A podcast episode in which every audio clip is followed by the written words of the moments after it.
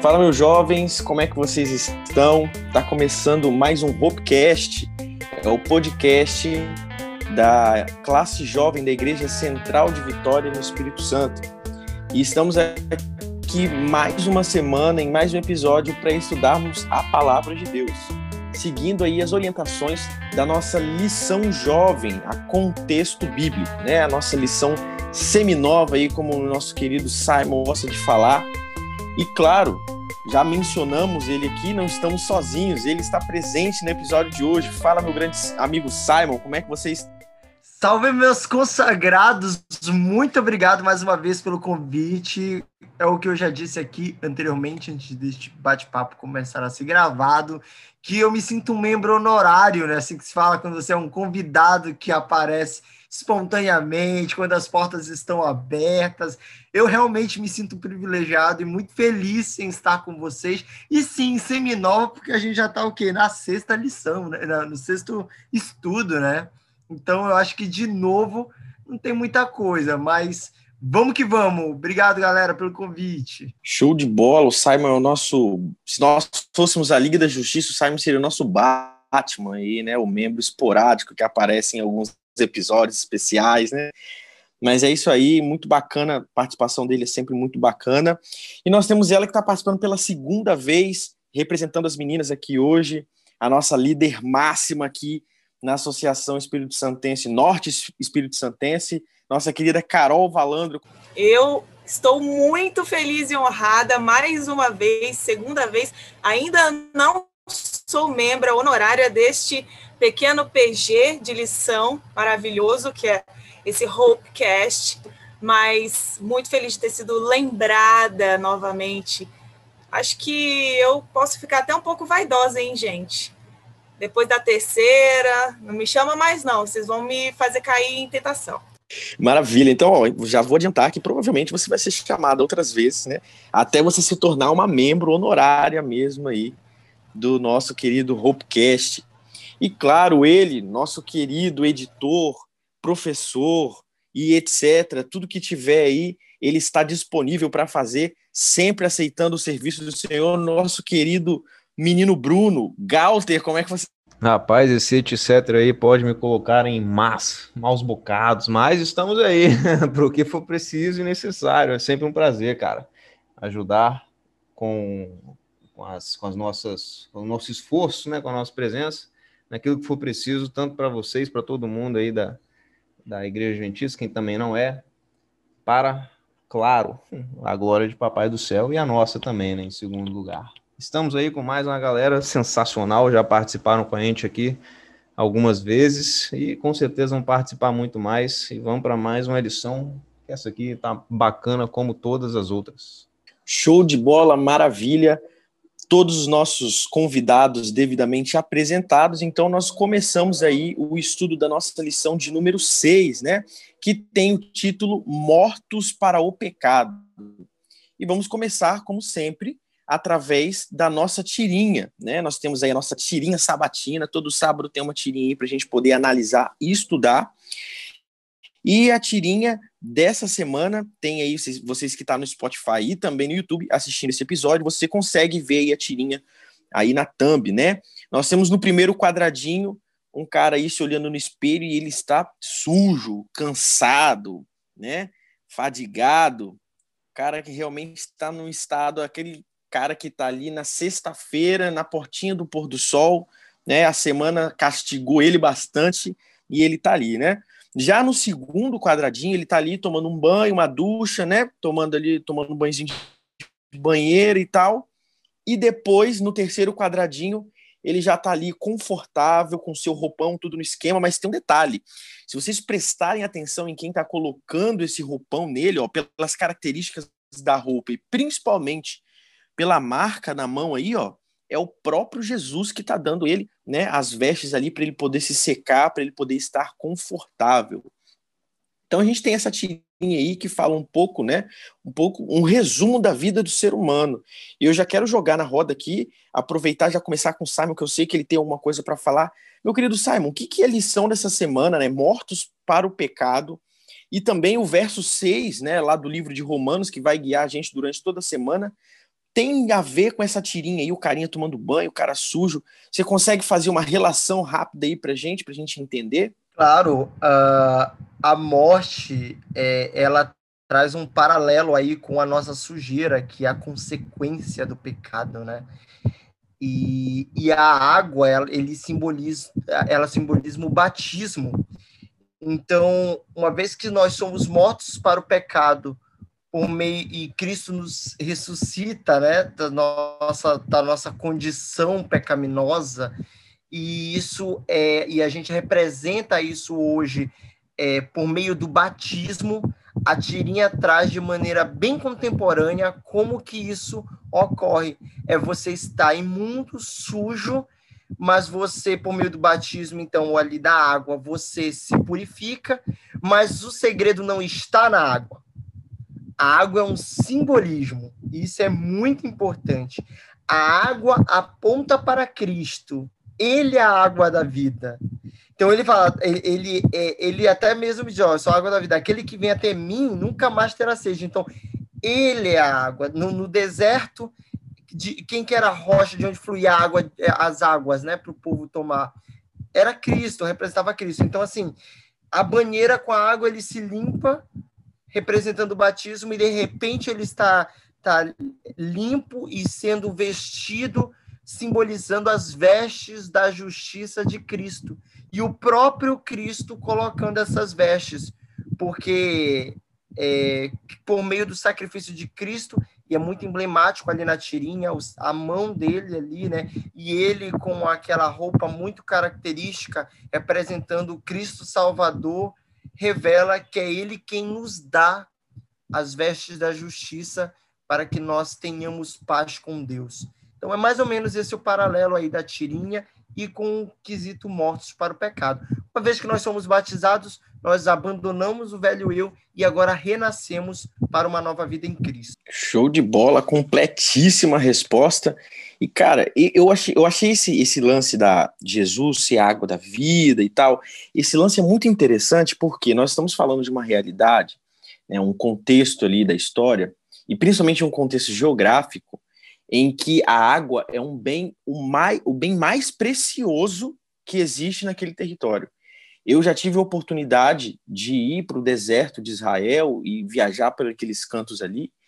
E meus amigos, a gente está sentindo muito calor aqui no Espírito Santo. Tava reclamando até que nos bastidores, né, da gravação. Mas lá é muito mais quente. A sensação térmica, porque o, o clima é seco, não é um clima úmido. Então é muito mais quente. Quando Jesus se compara com a água, ele está se comparando a um bem muito necessário, não só naquela época, mas hoje em dia, nesse mesmo território. É, hoje nós temos a tecnologia que facilita o acesso à água. E mesmo assim, dou para dizer para vocês que a água que, até a água mineral que a gente bebe lá, não tem uma qualidade tão boa quanto a água que a gente tem aqui, não, tá?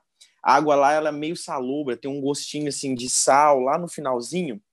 Então, percebam, mesmo não sendo um item né, é, que eles têm com tanta facilidade lá, mesmo assim é um item muito importante. Então, percebam a importância que Jesus está dando para a vida do ser humano, trazendo essa ideia de que ele é a água da vida. E mais do que isso, uma água transformadora. Porque a lição ela começa no domingo. É, o Paulo ele, ele começa falando o seguinte, né, que de acordo, de acordo com Paulo existe mais ou menos duas realidades fundamentais, né, neste mundo. Uma realidade que é originada por Adão e a outra realidade que é criada por Jesus, né? Isso a gente encontra lá no, no livro de Romano, capítulo 5, né, que vai dos versos 12 a 21. A gente viu isso em lições passadas. É, mas aqui ele fala o seguinte: para ser transformado nessa vida, a gente precisa passar por um momento específico. E que momento é esse? Que momento importante é esse? É o batismo. E aí eu queria aproveitar para contar rapidinho aqui a minha experiência, a experiência do meu batismo. Eu me batizei com 16 anos. Só que eu já sou a quarta geração de adventista na minha família. Eu na, praticamente nasci na igreja, né? Tem essa, essa galera que que é da igreja desde que nasceu, fala desse jeito, né? Ah, eu nasci na igreja, sou adventista de berço, né? pessoal costuma dizer assim, quer dizer que os pais já eram adventistas e aí quando nasceu, né, já nasceu adventista. Só não havia batizado ainda. É, na nossa igreja adventista, nós temos uh, um evento que é muito legal, muito importante, um evento assim muito festivo, que nós chamamos de batismo da primavera, que geralmente é o momento em que as crianças tomam a decisão de se batizar, lógico, com, com autorização do pai, etc. Mas geralmente as crianças têm a oportunidade na nossa, na nossa igreja de se batizar um pouco mais cedo. No meu caso, eu também tive essa oportunidade. Só que eu não quis me batizar mais cedo. Eu queria esperar um tempinho a mais para poder batizar, para ter plena consciência daquele ato, porque aquilo significava muito para mim. Para mim era algo muito importante. Então, quando eu fiz 16 anos, eu estava ali no ensino médio já, no finalzinho do ensino médio, e aí eu me batizei. Eu me lembro que eu tinha muitos amigos na igreja, e eu batizei num culto de domingo à noite. O coral jovem cantou, é, os meus amigos foram lá atrás uh, me abraçar e tal. Foi uma festa, foi algo assim realmente memorável. Eu tenho fotos da época, todo mundo chorando e todo mundo molhado, porque eu saí abraçando todo mundo depois que saí do tanque. Foi assim, algo realmente que eu guardo com muito carinho no meu coração e na minha memória. E aí eu queria aproveitar e já perguntar para Carol como que foi a experiência de batismo dela, quando que ela se batizou e como que ela tomou essa decisão, como ela enxerga essa decisão do batismo. Olha, eu não sou adventista de berço, como você, né, Ronald, mencionou aí. É uma outra também perspectiva, talvez, é, por não ter tido apoio dos meus pais, né, que a lição também vem abordando, de certa forma, essa, esse caminho que é tão subjetivo, é tão pessoal, né, é, da história de conversão de cada um, da história de uh, relacionamento de cada um, né, com Deus e a sua decisão pessoal, que é muito importante. No meu caso, eu ah, tenho uma tia, né, que, que desde que eu sou criança é, me passava algumas lições da, da escola sabatina junto com os meus primos, que eram da minha mesma idade, eles não moram aqui perto. E aí uh, eu aprendi muitas lições da Bíblia importantes com ela. É, só que a minha família é uma família é, que tem uma outra realidade, né? Frequenta uma outra comunidade cristã também, que pensa é, doutrinariamente bem diferente da igreja adventista que eu frequento e que eu escolhi, onde eu escolhi congregar, né? Mas eu acho essa, essa, esse âmbito tão importante da gente falar, por isso eu gostei muito da sua pergunta, que é a nossa decisão pessoal, ela não deve estar baseada né, nas decisões dos nossos pais.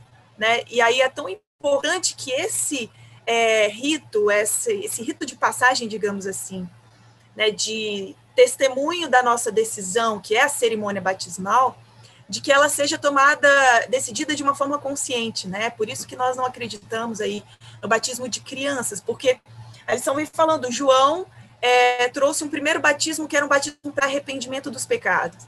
E ele disse que Jesus, quando viria, é, batizaria através do Espírito Santo, né? Isso significa é, uma decisão, né, consciente, uma tomada de atitude de aceitação, de consciência sobre o que é o sacrifício de Cristo, da importância dele e da purificação dos nossos pecados, para decidirmos, a partir de então, por uma nova vida, nascer de novo, né? Nesse momento. Então, eu decidi, a partir do momento que eu já conhecia essa realidade, a verdade bíblica, vivia numa comunidade que uh, não seguia literalmente todos esses preceitos bíblicos, ah, e aí, quando eu amadureci, né, depois de vivenciar é, várias situações na vida, né, de passar por várias situações de uh, reconhecimento da presença de Deus e do sacrifício dele por mim, e da minha necessidade por essa água, né, eu falei, eu tenho que, eu tenho que me batizar, eu preciso de um batismo, eu quero uma vida nova. E aí, depois de muito tempo, 21 anos depois de, de receber essa verdade bíblica, eu decidi, eu falei, não, eu preciso de um batismo, eu preciso começar de novo. Porque a partir do momento que eu reconheço a verdade, eu conheço a verdade, é, e eu quero viver essa verdade, é, eu preciso declarar publicamente essa minha vontade, que as pessoas saibam que a partir daquele momento eu escolho é, a Cristo, eu escolho Jesus como meu único e verdadeiro Salvador. E aí eu comecei a andar em várias igrejas, porque eu ainda não tinha certeza de onde eu me batizaria, mas eu já tinha certeza, Ronald, que eu precisaria congregar, porque eu acho interessante que as pessoas falam: não, eu tenho a minha espiritualidade, eu sou igreja. Mas isso não é um conceito bíblico. O conceito bíblico de igreja é nós somos igrejas. Onde um ou mais estiverem, onde dois ou mais estiverem unidos em meu nome, ali eu estarei, Jesus falou. Então nós somos criados de forma coletiva, nós somos criados para congregar. E a realidade do reino de Deus na terra é a realidade do outro em relação comigo e não a realidade individualista do eu comigo mesma e essa relação vertical eu e Deus. Nosso Jesus é o nosso maior exemplo. Ele se batizou, né, para começar a sua vida missionária e assim eu sabia que a partir do momento que eu decidisse descer as águas, eu receberia ali também um chamado missionário. Então eu decidi aos 28 anos mais ou menos, decidi aceitar esse chamado. E aí comecei a procurar algumas denominações eu entrava em algumas igrejas e eu falava, não, mas espera aí, isso daqui não tem a ver com a realidade bíblica que eu conheço, que eu estudei. Até que em oração, o Espírito Santo abriu os meus olhos para algumas passagens bíblicas que tratavam de um tema muito importante que a maioria das tradições humanas ainda não contempla, que é a guarda do descanso, né, do nosso repouso sabático, assim como o nosso Deus é, ordenou. E eu decidi, não, eu quero congregar em uma denominação que busque seguir a Bíblia pela Bíblia e não pelas tradições humanas. E aí, numa quarta-feira, eu cheguei na igreja adventista, sozinha, sem conhecer ninguém, e a partir daquele momento a minha vida se transformou. Muito legal esse relato, né, da, da Carol, e principalmente a forma como ela comentou, se, se, se colocou num ponto que até o ponto principal ali da quarta-feira, né, que é justamente o momento hipertexto que tem ali, que é algo é, exatamente né, hoje em dia, a sociedade hoje em dia, ela vem trazendo, é, tem uma tendência né, que vem crescendo é, desse lance da fé própria, que o pessoal chama, né? É, sem um vínculo oficial com qualquer religião. Né? É, o que a gente chama mais ou menos de sincretismo religioso que é basicamente uma mistura de várias crenças, de símbolos, de entidades, para dar vazão à própria fé, para dar justificativa a você ter a sua própria fé. Mas nós sabemos, né, e, muito bem relatado, muito bem lembrado pela Carol, de que, é, apesar de nosso corpo ser o templo do Espírito Santo, Jesus ele diz que nós precisamos estar em comunidade, que ele vai se fazer presente quando nós estivermos em comunidade. Por isso é muito importante o símbolo do batismo. Ah, mas qual que é a ligação dessas coisas? Quando você se batiza na igreja, é, é a forma que você está ali vestindo a camisa da igreja daquela religião que você, né, você aceitou, você procurou e você aceitou. É, é lógico que isso tem uma ligação muito maior com o cristianismo em si do que talvez com placa de igreja. Mas é, o batismo é o símbolo público né, daquilo que você está aceitando, de, de, uma transformação na sua vida, né, que foi, provavelmente foi a experiência que a Carol viveu. E aí, aproveitando esse momento do hipertexto, já queria aproveitar nosso querido professor de letras aí, querido Galter, né, lá no momento do hipertexto, a gente traz ali uma brincadeira com a palavra renascer. E aí eu queria que o Galter colocasse para a gente aí o que, que ele entende pela palavra renascer? Porque é curioso, eu, esses dias, toda vez que tem esse momento hipertexto, eu faço a brincadeira, já mostrei para os meninos bastidores aqui, que é perguntar o significado da palavra para Alexa, né? Aquele dispositivo ali da Amazon. E aí ela sempre fala, né? Uh, ela sempre traz umas informações gramaticais e tudo mais. E hoje eu falei, né, sobre esse, sobre renascer, E aí ela falou, a última forma que ela, a última tradução que ela deu, o significado que ela deu, é viver em graça. E eu tomei um susto, porque no, é, dentro de um contexto religioso nós entendemos isso, né? Mas então, meu querido Galter, o que que renascer, o que que graça, o que que essas duas palavras que parecem tão distintas têm a ver e estão ligadas aí com esse símbolo do batismo? Você consegue fazer essa ligação para gente? Posso me esforçar aqui, cara, porque quando entra nessas, nessas subjetividades aí, aí eu vou longe, né? Renascer é uma palavra muito interessante quando a gente pega o significado. Eu até peguei um tempo aqui para olhar alguns sinônimos de renascer. O primeiro tá volta. Até estranho, mas dá para dá para levar em conta. O segundo, reaparecer, ressurge, ressuscita e revive. Tem outros aqui, tornar rebrotar e reverdecer. Não sabia nem que essa palavra existia. Mas, cara, o, o, acho que a grande magia né, desse tema, dessa, dessa ideia, é que o batismo ele tem esse significado. É até interessante que, no, acho que no, no, dia de terça, se eu não me engano, ou de segunda, a gente tem, é, com relação ao batismo, a ideia, uma pergunta, né? Se se alguém de nós já experimentou uma, uma situação de morte, né, de quase morte, um, algum acidente, alguma coisa do tipo. Eu, graças a Deus, não, né? Aconteceu uma vez que eu bati a cabeça na piscina, mas não apaguei, não deu nada e tal. Então, acredito que pessoas já passaram por coisas mais impressionantes e sentiram perto ali o, o medo, né, de perder a vida. Então, quando, quando a gente experiencia isso, é muito comum que a nossa, na nossa humanidade a gente repense né, várias atitudes, vários, várias ideias, vários pensamentos sobre a vida. E em cima disso tem uma, tem uma, acho que é de certa forma uma filosofia que eu achei interessante há, um, há um, tempo aí.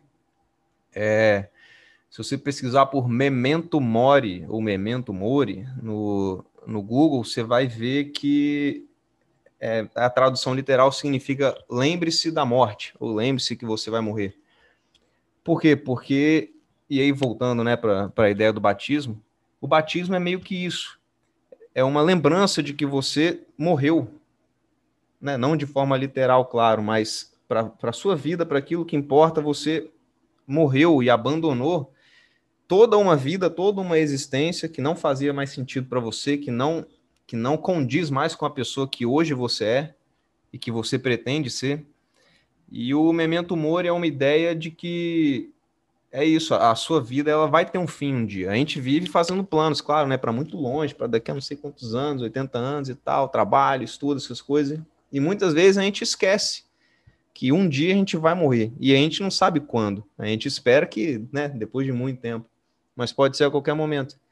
Então, puxando para o cristianismo, eu acho isso interessante porque quando a gente vive de uma forma mais, mais desregrada e tal, a gente acaba esquecendo da nossa necessidade de estar sim perto da fonte da vida.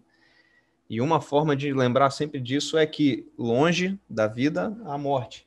Então, a cada dia que eu passo me afastando dos caminhos de Jesus Cristo, de Deus e negando a voz do Espírito Santo, cada vez mais eu me aproximo do caminho da morte que vai me levar aí, no caso do final extremo, para a perdição eterna, mas eu posso ter várias outras atitudes que vão me afastar e, e, que podem prejudicar a minha vida e a vida das pessoas que estão ao meu redor. Então, cara, esse renascer que a lição trata, esse reviver, é, é justamente isso, é mudar completamente, é ser de novo, né? Nascer novamente, não do ventre da minha mãe, mas nascer de uma nova vida, ser um novo eu, e a partir desse novo eu trabalhar as coisas que eu entendo que é para mim super interessante e que necessário para minha vida e claro para cumprir com o desejo de Deus para minha vida também, né? Afinal de contas, a gente entende que a nossa vida é graça, graça dada por Deus. Bem legal fazer essa relação, né? De e a lição ela, ela é bem enfática quando ela aborda isso, esse momento da morte que nós não sabemos qual que é, né? que porque muitas vezes a gente pensa, é, faz planos futuros e acaba esquecendo dos planos de Deus, né? E está nos planos de Deus que nós entreguemos a nossa vida para Ele. E uma forma, a forma mais clara da gente demonstrar para Ele, né, que nós queremos seguir os caminhos de Cristo, que nós queremos nos dedicar à nossa comunidade, à nossa igreja, é justamente é, falar pra, na forma do batismo, né? É um símbolo que nós temos para poder mostrar para Deus, ó, nós estamos aceitando sua palavra e queremos seguir o seu evangelho. Inclusive, é ao lembrar da morte que a gente consegue fazer um paralelo e pensar na vida. Então a gente tem que pensar em viver e viver, claro, do jeito certo, não do meu jeito, não do jeito que eu quero que seja, mas do jeito que as coisas são, por ordenamento e razão e justificativa divinas de toda a lógica de como a vida funciona. Eu jamais vou dominar isso, jamais vou entender por que as coisas acontecem dessa forma, mas eu sei que acontecem. E eu sei que há um motivo por trás disso, que eu só vou conhecer, claro, no pós-morte, quando todas as coisas forem reveladas até nós. Até lá, a gente tem que. É, é preciso saber viver, fazendo aí uma, uma referência. Eu acredito que a gente, como ser humano, sente a necessidade de representações. O nosso cérebro ele precisa fazer associações visuais e tangíveis quanto a qualquer coisa na vida. Então, tudo que fica no campo das ideias, se eu começar a narrar uma história, nossa mente automaticamente já faz uma ilustração, né? É... E aí, uma vez que a gente tem isso, no campo espiritual não é diferente, né? É, nós temos simbolismos porque eles contribuem, eles nos ajudam a entender o plano da salvação. Deus sempre usou dessa maneira didática para poder nos fazer entender e compreender esse plano. Então, antigamente, quando o Senhor falou assim: olha, para que vocês lembrem do livramento que vocês tiveram do Egito, de como eu os libertei da escravidão. Então eu vou instituir a Páscoa. Olha que interessante. Ele institui a Páscoa. E ali eles tinham um ritual de como que eles deveriam proceder. E toda vez que eles libertação, eles lembrariam da, do contexto da libertação é, é, da libertação do povo, né? E então a Bíblia sempre usou dessas artimanhas, desses artifícios, melhor dizendo, né? A Bíblia sempre, a Deus sempre se apossou disso. Logo depois nós temos, por exemplo, a circuncisão, que também traz essa questão, a, a, a, a lição, o nosso guia de estudo traz muito a questão da escravidão e da circuncisão. É, o batismo é como se nós estivéssemos sendo circuncidados, né? É, agora, o nosso coração, né, a nossa vida agora, e também faz o paralelo com a escravidão, que nós estamos... Então, percebe, mais uma vez, uma analogia, porque a nossa mente, ela consegue entender e visualizar de maneira muito mais é, sensitiva, muito mais palpável, né, com essas alusões. E no Novo Testamento, agora, a gente tem o critério, outras maneiras de representar. Perceba, são símbolos, mas eles são necessários a partir do momento do que eles representam. E aí, esse é o ponto. O que representa o símbolo? O batismo pelo batismo, o ato de imersão, ele pode ser uma coisa simplesmente simplista. Mas o significado que Cristo colocou sobre o batismo é que torna ele diferente. Então, talvez o problema hoje é que muitas das nossas, das nossas vivências estejam sem significados, estejam sem sentido. E a palavra de Deus nos convida a dar sentido e significado à nossa vivência. Você está entendendo? Qual que é o perigo de nós perdermos o batismo, porque senão eh, perdemos o senso da importância do batismo? Porque senão mais uma vez nós vamos perder o significado da vida. E aí nós caímos, caímos no problema existencial que impera a nossa sociedade. Não tem sentido a vida, não tem significado. Então, o batismo é mais um item usado por Deus para nos lembrar que a nossa vida ganha sentido e significado ao lado de Cristo. Simon, é, antes que você falou sobre a escravidão, porque muitas vezes é, essa falta de significado ela escraviza, né? É muito complicado é, a gente falar que viver uma vida cristã sem pecado, essa nova vida, é, é uma coisa fácil. Pelo contrário, ela é muito difícil. Por que, que ela é difícil? Porque, gente, vamos combinar aqui, né? Pecar é gostoso, né? Pecar é gostoso para nossa carne. E a gente sabe que a vida cristã é uma vida de luta, é uma vida de sacrifício. Olha para o nosso maior exemplo, né? Jesus padeceu, essa vida foi muito difícil de, de, de passar, né? Ele sofreu muito. E por que com a gente ia ser diferente?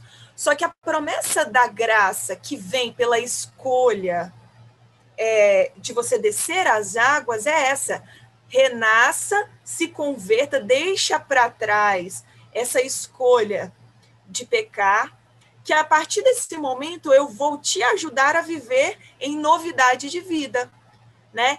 É, nós sabemos que nós seremos até a volta de Jesus pecadores. Nós sabemos disso. Nós sabemos que a nossa é, tendência, nossa inclinação da nossa carne é para o pecado, por isso que o pecado escraviza. A gente meio que está preso, é uma coisa difícil de, de, de ultrapassar, né? E só que a promessa de Cristo é: a partir do batismo, você tomou a decisão de me dar o seu coração, de se entregar para que eu cuide de você, para que eu seja o seu conselheiro, para que eu seja o seu consolador, para que eu seja senhor sobre a sua vida. Então, a partir desse momento, eu escolho caminhar junto com Cristo. Eu delego a Ele a chave da porta do meu coração, da minha mente. E através das minhas atitudes também eu passo a fazer escolhas de quem não quer pecar. Isso não significa que nós não pecaremos não pecar é muito difícil, porque a nossa carne, mais uma vez, ainda é fraca. A gente só, só quando a gente for glorificado junto a Cristo, na sua volta, a gente não vai pecar. Mas fazer escolhas diárias, de estar ao lado de Cristo, de pedir a Cristo o seu governo sobre a nossa vida, é uma coisa que a gente pode fazer.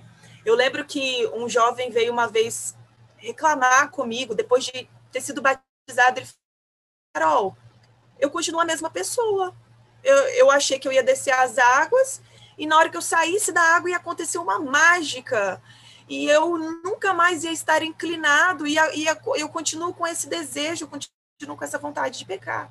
Eu falei, amigo, uma coisa é a gente ter o desejo de pecar, outra coisa é a gente viver pecando, né? Uma coisa é o nosso desejo de estar sempre fazendo o melhor, de estar sempre nos esforçando, fazendo a nossa parte fazendo boas escolhas, escolhas de comunhão com Cristo, escolhas de comunhão com a sua palavra. Outra coisa é a gente falar, ah, isso aqui significa nada para mim, esses símbolos, essa comunidade, essa vida isso, isso não tem significado. E aí fica muito mais difícil de Cristo agir, do Espírito Santo agir na nossa vida, porque são as nossas atitudes diárias que revelam o entendimento que a gente tem sobre essa graça, que é uma graça para nós de forma gratuita, para Cristo não foi de graça, para Cristo foi pago um preço bem bem caro. Eu achei muito interessante, Carol, a sua colocação e eu quero eu quero pontuar uma questão aqui. Talvez a nossa condição de escravos, quer seja qual for a circunstância, nos faz ter a ambição de sermos libertos e aí nós buscamos a liberdade a qualquer custo. E aí está o ponto, porque no final das contas, a liberdade ela não é o fim. É, e aí ela é, a, a, liberdade na verdade diz é, tem até uma passagem da, da lição de Leon Tolstói né que citado aqui para a lição que diz assim nós não alcançamos a, a liberdade buscando a liberdade então, para a gente ser liberto, a gente não tem que buscar a liberdade. E aí é isso que acontece. Mas por que nós buscamos a liberdade? Porque nós somos escravos. Nós somos escravos e qualquer escravo. Qualquer... A, gente tem que, a lição fala que a gente tem que buscar a verdade, que a verdade liberta. Exatamente. Mas por que, Carol? Porque a verdade nos deixa a, a verdade faz sentido para a gente. Quando a verdade faz sentido nós lutamos por aquilo que nós acreditamos. Esse é o ponto. Aí é que tá. E a gente vive no desfacelamento da verdade. Se existe verdade, existem verdades. E aí Cristo vem e se revela: eu sou o caminho, a verdade e a vida. Perceba, ele é o caminho da trajetória do cristão, ele é a vida para o qual o cristão renasce e ele é a verdade que vai libertar o cristão. Você percebe? A partir do momento que eu entendo e aceito essa verdade, agora eu tenho um significado, eu, tenho, eu consigo viver em liberdade em Cristo. Porque a minha vida agora faz sentido. Agora faz sentido o que eu acredito. Eu luto por aquilo que eu creio. Então, percebe como está tudo interligado? Nós muitas vezes, é, nós ainda talvez a, a verdade não tenha feito sentido para a gente, e talvez seja por isso que ainda existe muita confusão na nossa mente sobre o que é ser verdadeiramente libertos. Ser verdadeiramente liberto significa submeter a um outro reino, não o reino do pecado, mas o reino de Cristo. Sensacional, meus amigos. Já vou agendar o próximo episódio com vocês dois, que é essa dupla aqui. Meus amigos, muito bom, muito bom. Eu gostei muito do que vocês falaram, porque cabe perfeitamente com essa, essa sensação né, pós-batismo, de, de você entender que o batismo ele não é a sua salvação, mas o batismo ele te traz uma realidade em que você percebe é, o pecado é cometido ou quando tem a oportunidade de ser cometido, é uma sensação tão dolorosa, é uma sensação tão difícil porque a gente conhece a verdade de Jesus. Então, isso realmente é algo muito tocante. E graças a Deus, graças a Jesus Cristo, após o batismo, nós ainda temos o simbolismo da Santa Ceia, que pode continuar né, dentro da nossa vida espiritual, dentro da nossa vida cristã, uma forma da gente continuar se ligando a Cristo, se ligando à sua salvação e recebendo a graça através do sacrifício de Jesus. A lição aborda também um pouco falando sobre Santa Ceia, que forma que nós temos de continuar aceitando o sacrifício de Cristo, né? A gente sabe que quando a gente bebe o vinho, nós estamos ali de uma forma simbólica bebendo o sangue de Cristo derramado na cruz. Quando a gente come o pão, estamos comendo do corpo de Cristo ali pendurado na cruz. Estamos dando valor ao sacrifício do próprio Jesus Cristo. E é muito interessante que a nossa queridíssima Tia Ellen White comenta, é, tem um comentário bem interessante na sexta-feira dela, que diz o seguinte: quando o cristão faz o seu voto batismal, ele recebe a promessa da ajuda divina. Então, atenção, você que se batizou, está pensando em se batizar, e sente no seu coração que as coisas parecem que estão mais difíceis do que eram antes, Deus, ele te ajuda e ela diz mais coisas, olha só. O Pai, o Filho e o Espírito Santo estão prontos para agir em seu favor. E ela diz mais, esse verso para mim é sensacional. Deus coloca todos os recursos do céu à sua disposição para que você possa tornar-se um vencedor. Você não consegue se tornar um vencedor sozinho. Não é o batismo que te torna vencedor. É a vontade de Deus de te libertar do pecado e a sua vontade de abrir mão da sua vida e aceitar a vida que Deus está condicionando para você. Meus amigos, eu poderia ficar o resto da semana aqui conversando com vocês, todos os dias, esse mesmo horário, e a gente vai no papo aqui, mas infelizmente nós temos que encerrar o nosso episódio de hoje. E eu vou dar oportunidade para o nosso querido Galter fazer suas considerações finais e o restante da galera também vai poder fazer as considerações finais em seguida. Vai lá, Galter. É isso aí, meus queridos. Fico então com esse pensamento aí de que nós um dia vamos morrer de alguma forma. Ela pode ser literal ou pode ser, aí se for do seu desejo, uma morte simbólica para os braços de Jesus Cristo. Então, isso só depende da gente. É, uma coisa é certa, podemos vir aí a deixar de existir a qualquer momento. Então, o que, que a gente está fazendo enquanto isso não acontece? Qual é o sentido da nossa vida? Né? Afinal, se você vive, você vive por algo, eu imagino. Afinal de contas, para mim não faz sentido viver sem, sem ver sentido na vida. Aonde está o seu sentido? Né? Aonde está a sua verdade?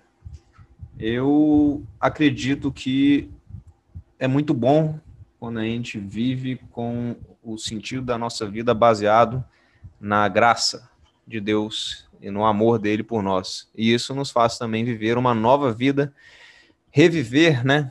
Uma vida de ressignificados e ações e atitudes que podem gerar consequências maravilhosas, tanto para a gente quanto para as pessoas que estão ao nosso redor. E para o mundo também, afinal, o mundo também é criação de Deus. Então, para mim, fica isso aí, que a gente lembre daquilo que é importante, que a gente pense naquilo que realmente importa. Show de bola, maravilha. E você, Carol, o que, que você tirou dessa lição? Pegando o ancho a lição vem trazendo a frase ali que está em Romanos 6, 18. Uma vez libertados do pecado, foram feitos servos da justiça. Então, você que já reconheceu que está escravizado pelo pecado desse mundo, pela lógica desse mundo, esse sistema que a gente está vendo aí que só está dando errado, você que reconheceu essa escravidão, se dedique a entregar o seu coração cada dia mais nos braços de Jesus, porque isso é liberdade. E se você se libertar através dessa escolha, você de Deus, faça valer a pena, a sua vida nesse mundo valeu a pena.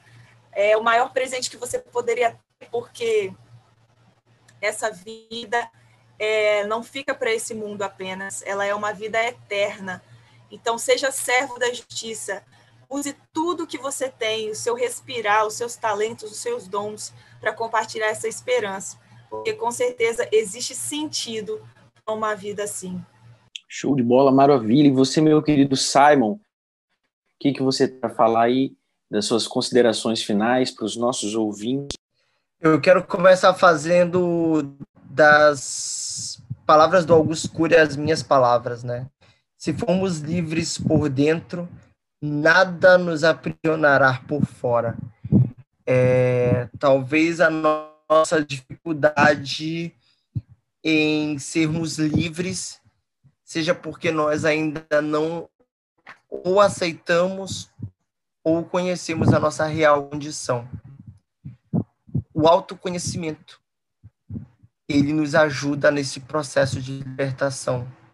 Porque quando nós entendemos quem nós somos e a nossa real condição, nós vamos recorrer ao único que é capaz de transformar a nossa condição e o nosso ser. O único que é a verdade, aquele que é capaz de nos libertar verdadeiramente. E quando nós somos libertos por dentro, a consequência por fora é, ela é perceptível. É perceptível. A gente consegue, a gente vai ver os frutos dessa libertação em Cristo. Frutos que vão desafiar a lógica humana, mas que vão nos tornar nos tornar cidadãos do reino ainda aqui nessa muito bom, galera. Foi muito bom estar aqui com vocês. Muito obrigado a você que ouviu aqui até o final. Que Deus possa continuar abençoando a sua vida. E claro, se você está vendo a gente aqui através do Spotify, não esqueça que lá no YouTube, todo sábado, às 10h10 10 da manhã, nós transmitimos ao vivo o nosso estudo da lição. E essa galera que conversou aqui com vocês hoje vai estar presente lá no próximo sábado. E lá a gente consegue conversar bastante, tem outras participações do pessoal. Se você já está conseguindo sair de casa, já está melhor, você tem condições de ir até a igreja, pode aparecer lá na igreja Adventista do Sétimo Dia Central de Vitória, se você mora aqui em Vitória, no Espírito Santo. Você que está ouvindo aí no YouTube pode deixar um comentário aí que você mais gostou da lição. Se você quiser participar com a gente, pode deixar no comentário também e a gente entra em contato com vocês. Vocês podem acompanhar todas as nossas novidades lá no Instagram, no arroba. Fiquem de olho lá que de vez em quando rola um sorteio, rola uma participação da galera. Beleza? Lá também no Instagram tem o endereço que você pode visitar a nossa escola sabatina todos os sábados às 10h10 da manhã. Um grande abraço para todo mundo e até semana que vem.